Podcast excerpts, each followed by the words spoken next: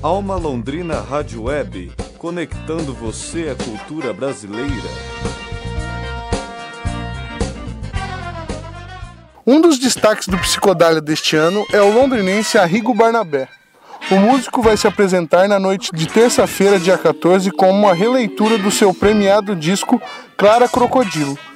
O álbum, produzido em 1980, marcou o início da vanguarda paulista e modificou os conceitos estruturais da música brasileira.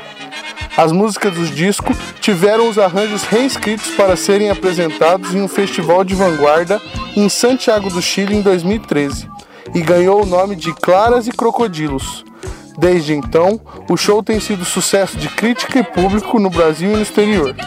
Em entrevista exclusiva à Alma, Arrigo contou um pouco de como surgiu esse novo show. É o Claras e Crocodilos. É uma, tem uma banda com quatro garotas, é, que são bem mais novas, de uma geração assim, novíssima, né? É a Ana Karina Sebastião no baixo, a Maria Portugal na bateria, Maria Beraldo Bastos no clarinete e, nas, e fazendo é, vocal principal, e a Joana Queiroz no sax tenor, no clarinete baixo e também no vocal principal. A Maria também faz é, uma, umas narrações, né, a Maria Portugal, e a Aninha também faz vocal. E a gente tem também dos velhos o Mário Manga, que é, que é fundador do Intermeditando Breck, né, meu amigo de longa data, e o Paulo Braga, que toca comigo já há mais de 30 anos nos teclados. Né?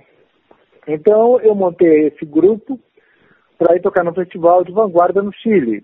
Já faz bastante tempo, foi em 2013 isso. E reescrevi todos os arranjos, porque no Chile as pessoas queriam o, repertório do Clara.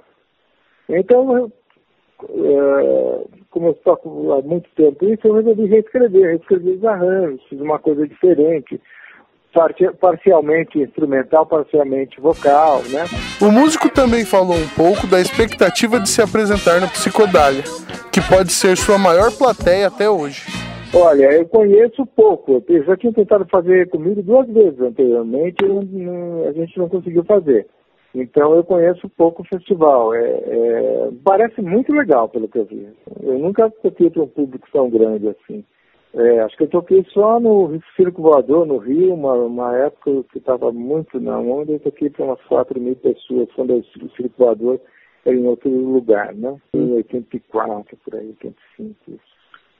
E fora isso, não, não, não, não toquei. Eu toquei aqui no Municipal de São Paulo, municipal lotado, mas é 1.500 pessoas, né? A Rigo também apresenta um programa de rádio chamado Supertônica, na Rádio Cultura Brasil, onde conversa com profissionais de várias áreas sobre a importância da música e as relações da música com as suas obras.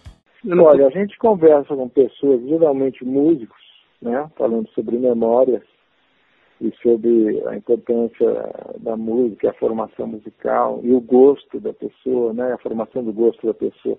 Mas a gente não faz isso só com músicos, a gente faz também com escritores, né, por exemplo, com o Milton Atum, com a Ana Miranda, né, com o Marcelo Aquino, a gente fez, são escritores. E eles falavam sobre o gosto musical deles, como eles, é, qual a importância da música deles, e falavam também sobre a obra deles, né. Fiz com cientistas, né? Fiz com é, artistas plásticos, né? Assim, personalidades, enfim. É, sempre focado na música, mas também falando sobre a, a, o trabalho das pessoas. Repórter Giovanni Tagliari para a Alma Londrina Rádio Web.